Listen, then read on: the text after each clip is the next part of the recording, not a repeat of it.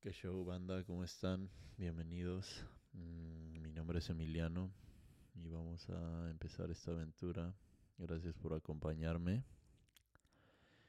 Este, eh, hice una pequeña encuesta en Instagram en la cual abordé cuatro temas y dije que pues el más votado sería el primer tema, ¿no? De, del primer capítulo pero los cuatro estuvieron parejitos, entonces siento que se puede abordar eh, de alguna manera esos cuatro temas simultáneamente sin desviarnos mucho, eh, ahí por encimita, entonces comenzamos. Toma asiento y comenzamos.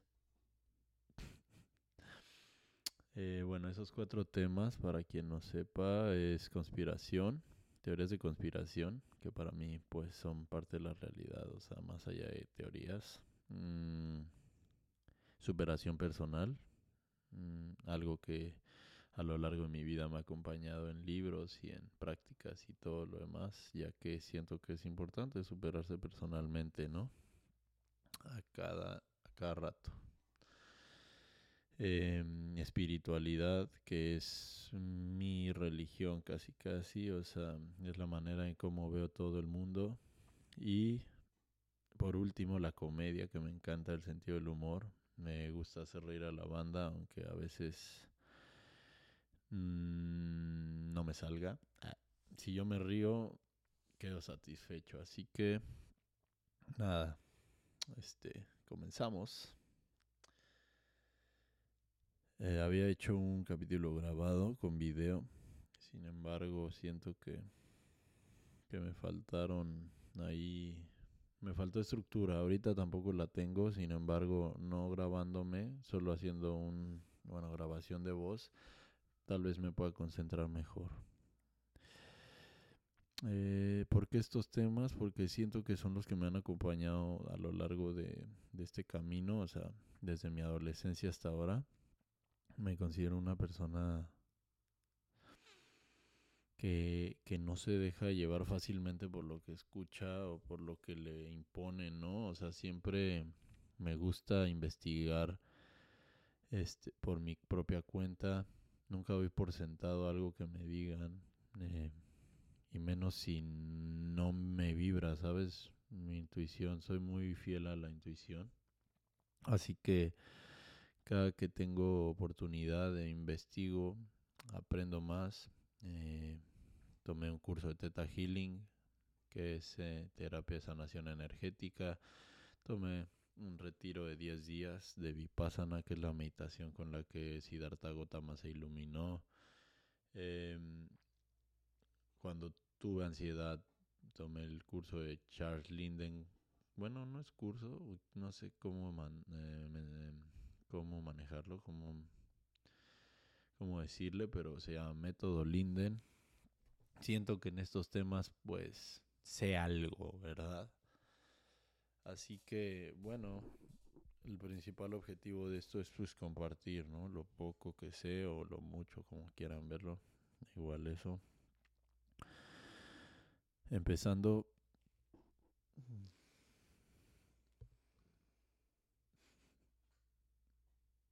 por el principio. Ah. Em, yo cuando, cuando empecé a, a, salir de fiestas y así, um, era un vato cagado, así con buen sentido del humor, pero mm, inseguro, ¿no? Siento que esa inseguridad eh, detonó cuando probé no le echo la culpa, no le echo la culpa. Más bien a mí me detonó eso, o sea, pero para mi bien, siento. Para darme cuenta que, que había algo en mí que tenía que cambiar, ¿no? La marihuana, cuando yo la empecé a consumir, eh, todo era risas y diversión y después fueron eh, introspecciones duras. Entonces tomé la decisión de dejarla y pasarme a los hongos. Nada, es broma. Em, pero la marihuana me ayudó a darme cuenta que tenía este tipo de problemas, ¿no? O sea, mi inseguridad y todo esto estaban en un grado inconsciente. Mm, tal vez no lo, no lo exteriorizaba, pero era como una máscara indudablemente la que yo estaba usando. Entonces para poder, para poder de seguir desarrollándome personalmente tenía que, tenía que este afrontar esa cámara, esa, perdón, máscara mm, y, y verla al espejo y observarla, ¿no? Y, y no juzgarla, o sea, entenderla, y, pero también ver de dónde venía, ¿no? De qué parte de mi infancia o de mi adolescencia, esto fue un poquito después, pero estudiando Theta Healing, que es este sanación de creencias, me pude dar cuenta, ¿no? Eh, de dónde venía y pues básicamente siento que este tema lo tiene, lo tenemos mucha gente, que es el temor a no ser lo suficientemente bueno, el temor al rechazo, al fracaso, todo este tipo de cosas. Sin embargo, me di cuenta que todo está compuesto de lo mismo, ¿no? Y que uno no puede tener éxito si, si no fracasa. O que este uno no puede ser muy bueno en algo si no es pendejo antes, o sea, es como querer ser este el mejor mm, podcastero y ni siquiera hagas podcast, ¿sabes? Entonces tú estás esperando a que a que del por obra y gracia del Espíritu Santo te sientas porque aparte quién te da ese parámetro, ¿no? Así como ya soy el mejor, no, güey, o sea, bueno, para mí no es así, todo tiene un proceso y eso también me me ayudó mucho a, a, saber que iba por un buen camino, ¿no? Siempre me, me impacientaba así como de, güey, no mames, ellos ya lograron él, o sea, la comparativa, ¿sabes? Todo esto. Sin embargo, me doy cuenta que pues soy yo el único que mm, se mide a sí mismo. Es decir, eh, me encanta competir contra mí. Ese es a lo que, a lo que quería llegar. Entonces, para no hacerlo largo, este... Y ya me perdí, creo, cabrón, vale madre. Eh, pude darme cuenta que, que no existía esa competencia que nos hacen nos hacen este creer que existe.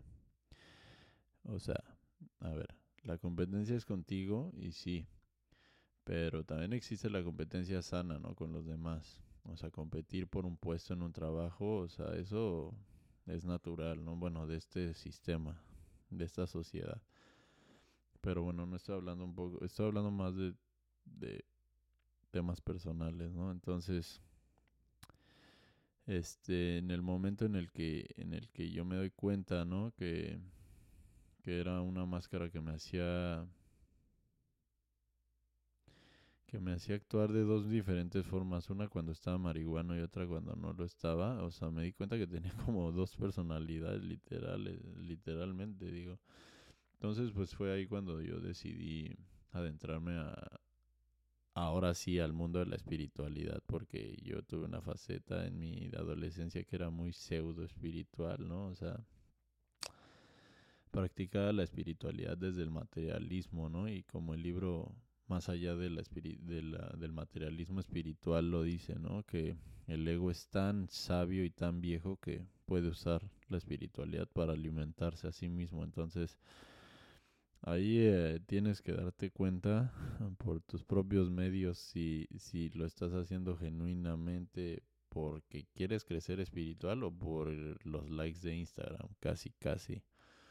Entonces fue ahí cuando me empecé a adentrar en la práctica de, de vipassana, de la, de la meditación, ya que en ese momento, al haberme dado cuenta que tenía ese tema de, pues de inseguridad, de, desvalorización y, y, demás, este, me surgió ansiedad también y depresión, o sea, me surgieron todas estas, estas cosas que pues los veía como trastornos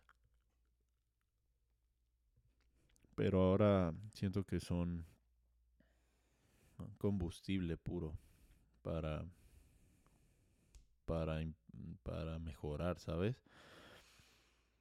Siento que el antídoto más cabrón para eso, para esas experiencias, esos trastornos, esas enfermedades como se vea, yo no sé ni soy quien para etiquetarlas, es la humildad, ¿no? Y el saber que nada está bajo control, que no puedes controlar nada, ¿no? Y que no necesitas controlar nada, ¿no? Como la frase que dice, tranquilo que nada está bajo control. No sé por qué nos enseñaron a querer tener el control de las cosas cuando en realidad ni se puede tener el control de las cosas y solo sufres, ¿no? Porque cuando quieres controlar las cosas, pues te empiezan a, brotar ahí temas pues de ansiedad, de depresión, o sea, de estrés y demás, ¿no? sufrimiento, cabrón. O sea, cuando por ejemplo en una pareja alguien quiere controlar al otro y no puede, sufre. Y sí, esa es una de las fuentes del sufrimiento, el querer controlar y pues no poder.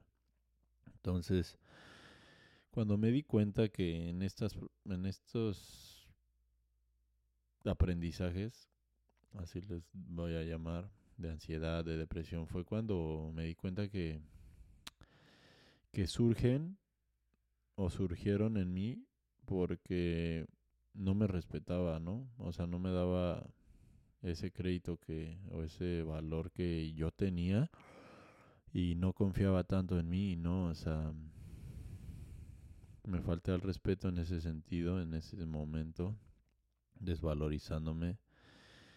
Eh, también violándome a mí mismo una palabra fuerte, pero no tiene nada que ver, o sea, no tiene nada que ver con lo sexual en ese momento, no precisamente es eh, sexual siempre esa palabra. Violándome me refiero a que no hice cosas que quería hacer o hice cosas que no quería hacer por el que dirán, por el miedo a fracasar, como lo dije hace rato. Entonces, es muy importante darse cuenta que en realidad, o sea, uno debe tener el coraje para ser uno mismo en este, en este mundo en el que indudablemente nos han educado para ser borregos, para ser este prisioneros de la opinión pública, de la opinión de la sociedad, cuando en realidad, o sea, cabrón, sí, todo bien, tu, compañero de trabajo te dice que, que no te le gusta tu podcast, ok, todo bien, respeto tu, tu opinión, pero digo, aparte de que si no te la pedí, cállate el hocico, y si te la pedí y pues resulta ser un poco ahí destructiva, no, no generar nada en ti, ¿no? O sea, ni que fuera el cabrón que te mantiene o te, o te da de comer o te es el que te da el oxígeno. O sea, las opiniones son personales y son juicios de uno mismo.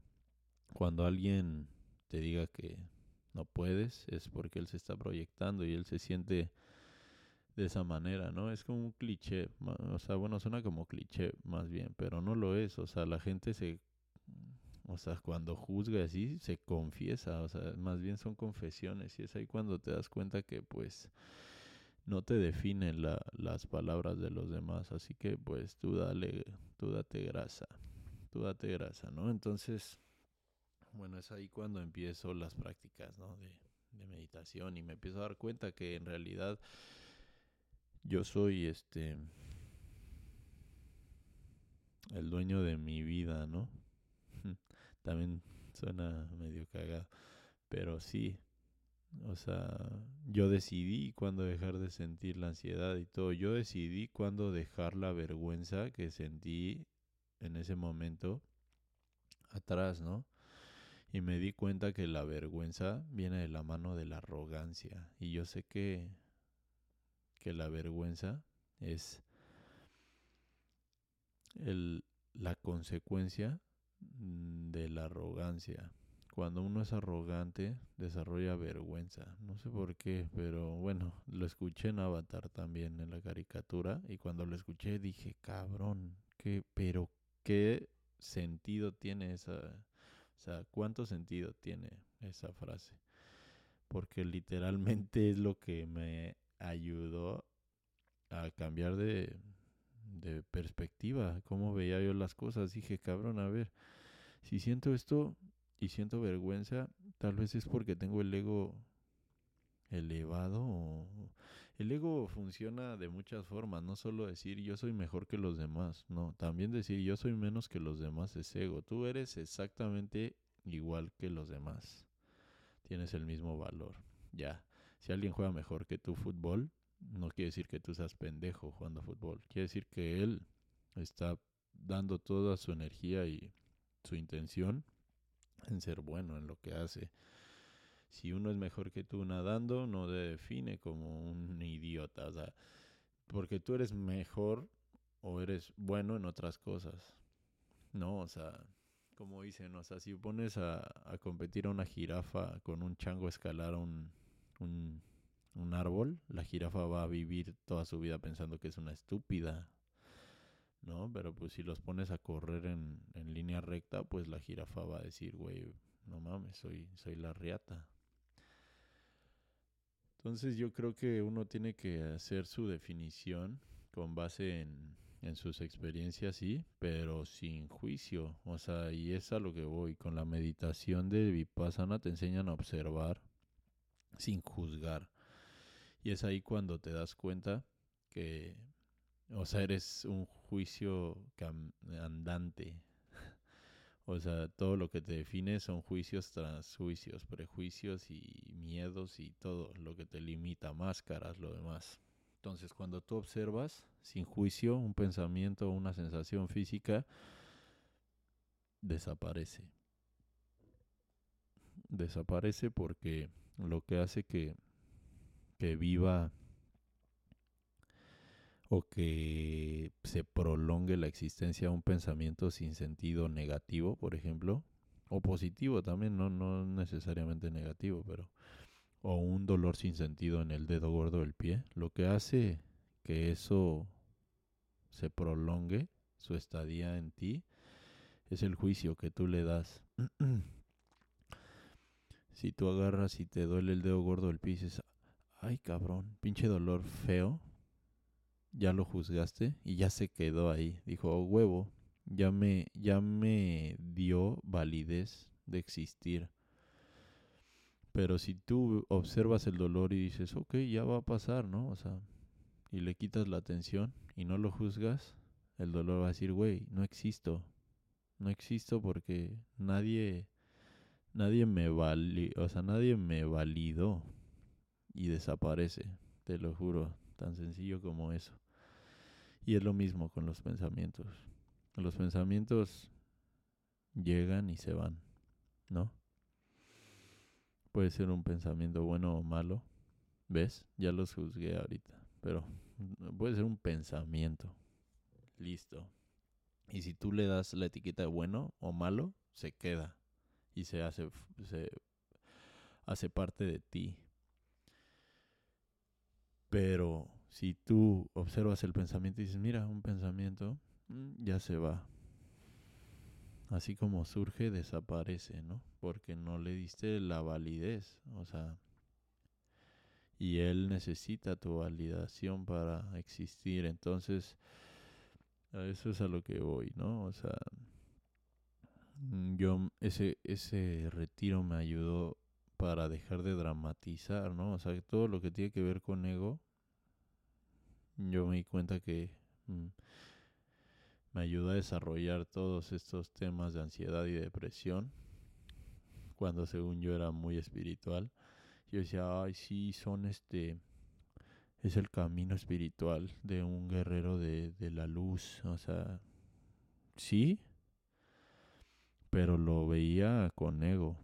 Y estoy seguro, porque lo veía como no lo veo ahorita y ahorita siento que estoy bien centrado, o sea que, que tengo equilibrado mi parte espiritual, mi parte mental, física, todo, estoy en el mejor momento de mi vida, sin temor a decirlo, y me hago una retrospectiva y sin afán de juzgarme, obviamente, pero sí me, me da un poco risa que, que digo, güey, qué cagado que en ese momento me sentía bien espiritual y todo y aparte de que ignoraba muchísimas cosas, daba por sentado que sí las sabía y eso era lo peor, ¿no? Era la arrogancia de la que les hablo, de la que de la cual eh, fue de la mano la ansiedad y la depresión cuando literal me rendí y dije, ¿sabes qué, güey? Ya, güey, así a la mierda. Y no me malinterpreten, Enrique Corbera, que es un es un chingón, no sé qué es, es eh, estudia bioneuroemoción, pero no sé cómo se diga. Este dice, resignarse no es lo mismo que rendirse. Resignarse es hacerse víctima de las circunstancias, mientras que rendirse es aceptar las circunstancias como son y comprenderlas que forman parte del aprendizaje, ¿no? Entonces me rendí y dije, ¿sabes qué, güey? A la mierda, güey. O sea, me dejo ir como gorda en tobogán. Bueno, este, como gordo en tobogán. O como persona con sobrepeso en tobogán.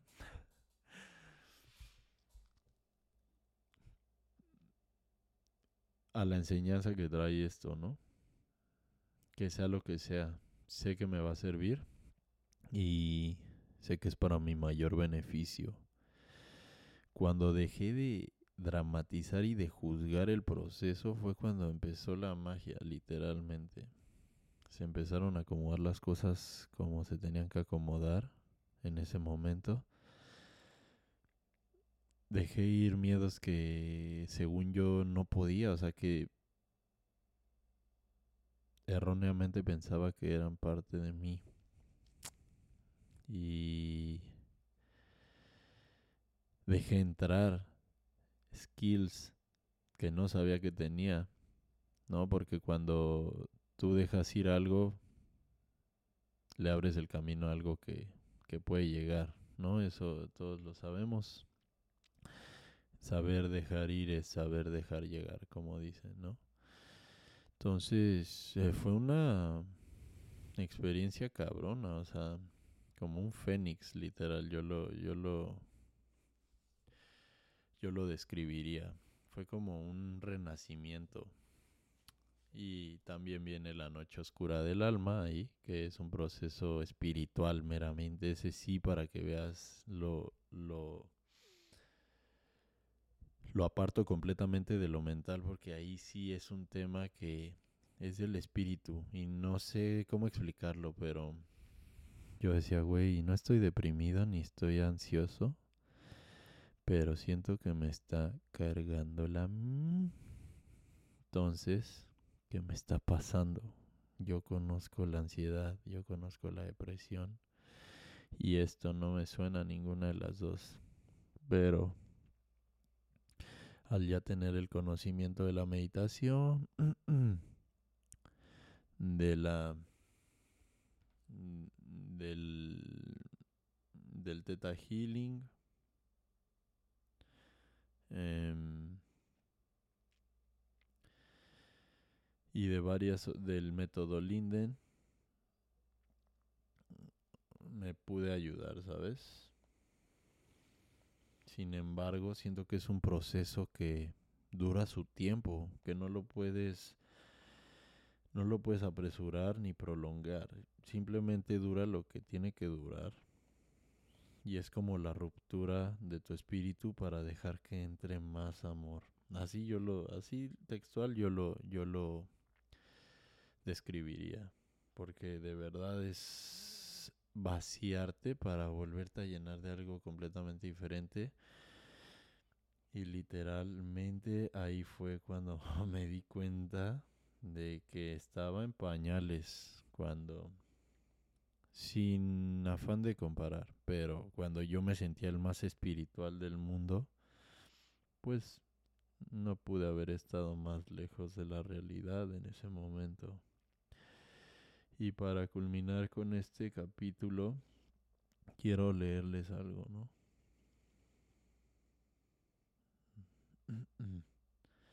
Nada más que no lo encuentro.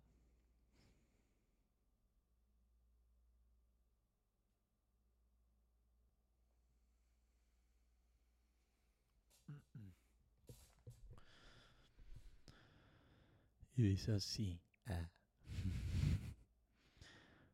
La noche oscura del alma es un proceso dentro de la evolución de cada persona y es necesaria dentro del camino. Es un paso más, quizá el más duro, pero hay que pasarla. ¿Cómo reconocerla? Cuando no veas en tu vida nada más que oscuridad y dolor, cuando te sientas en el infierno, solo, sin nada ni nadie, y que aunque haya personas ahí, tú no las sientas, cuando todos tus miedos te cubran y no sientas que hay salida, entonces sabrás que estás en la noche oscura del alma. Algunas personas la tienen más suave, sobre todo si no es la primera, ya que en esta lo normal es que no sepas nada del proceso, luches contra él y se haga más fuerte y más largo. No es una simple depresión, no es una tristeza que tenga un motivo exacto ni un miedo puntual. Es toda esa energía haciéndose consciente para ser traspasada, liberada y transmutada, porque no puedes iluminarte sin saber lo que hay dentro de ti, sin mirar tu oscuridad. No puedes vencer el miedo sin enfrentarte a él. Muy probablemente cuando estés pasando este proceso ni siquiera seas consciente de que lo estás haciendo o de qué significa. Significa que estás siendo un valiente enfrentando el paso. Significa que ha llegado el momento de sentir cada una de esas emociones para poder traspasarlas. Significa que cuando todo haya pasado jamás volverás a ser quien creías que eras. Sentirás que en cualquier momento vas a morir y eso es exactamente lo que va a suceder, lo que debe suceder. Morirás para poder renacer libre. Es tu ego muriendo, no tú, tu ego. Pero sentirás que quien muere eres tú, y esto es sumamente necesario. Cuando estés sumido en el miedo, la oscuridad, el dolor, y sintiendo a la muerte acechándote, llegará el momento en que no puedas más, en que sientas que ya no tienes más aliento, que no eres capaz de dar ni un solo paso más, ni de vivir un solo día más y en definitiva, cuando sientas que ya no tienes nada que perder, en ese momento dejarás de luchar y te rendirás. Y entonces no solo te permitirás morir, sino que lo desearás. Y cuando llegue ese punto, se hará la magia. Será entonces cuando comprendas que sigues existiendo, que sigues ahí, que después de todo lo que has sentido y has experimentado, no has desaparecido como una semilla cubierta por las cenizas que no se ve pero está ahí. No solo habrás descubierto tus sombras, sino que seguirás en pie. Sabrás que tú eres mucho más que todo eso. En ese momento será cuando empieces a cuestionarte absolutamente todo, a preguntarte quién eres realmente y sacarás el coraje necesario para intentar buscar tu luz entre tanta oscuridad, y antes o después la hallarás. Puedes tardar semanas, meses o años, pero la hallarás y recuperarás tu poder.